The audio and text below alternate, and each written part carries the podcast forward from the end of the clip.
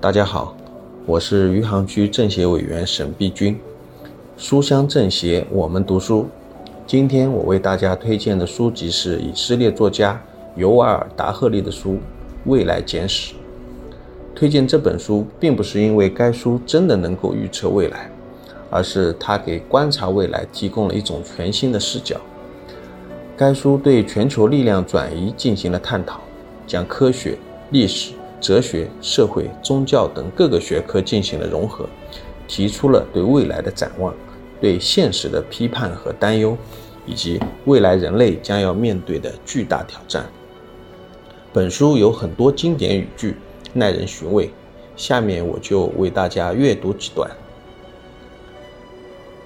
仅有物质成就，并不能让我们长久感到满足。事实上，盲目追求金钱、名誉。和欢愉还会让我们痛苦不堪。研究历史，就是为了挣脱过去的桎梏，让我们能看向不同的方向，并开始注意前人无法想象或者过去不希望我们想象到的可能性。研究历史并不能告诉我们应该如何选择，但至少能给我们提供更多选项。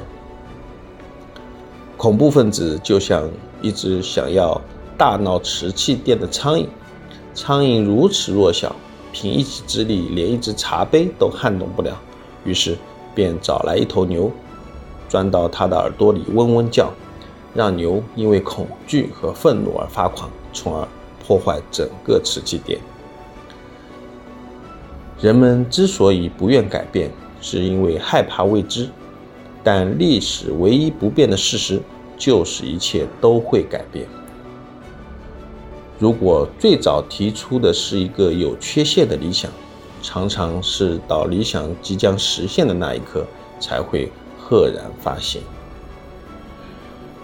传统观念把世界看成一块大小固定的板，隐藏的假设就是世界只有两种资源：原材料和能源。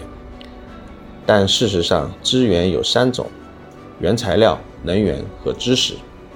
原材料和资源取之有尽，用的越多，剩下的就越少；但知识却是不断增长的，用的越多，反而拥有更多。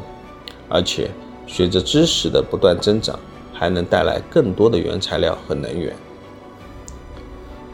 我对此书的分享就到这里，希望大家。有机会也能阅读此书，谢谢大家。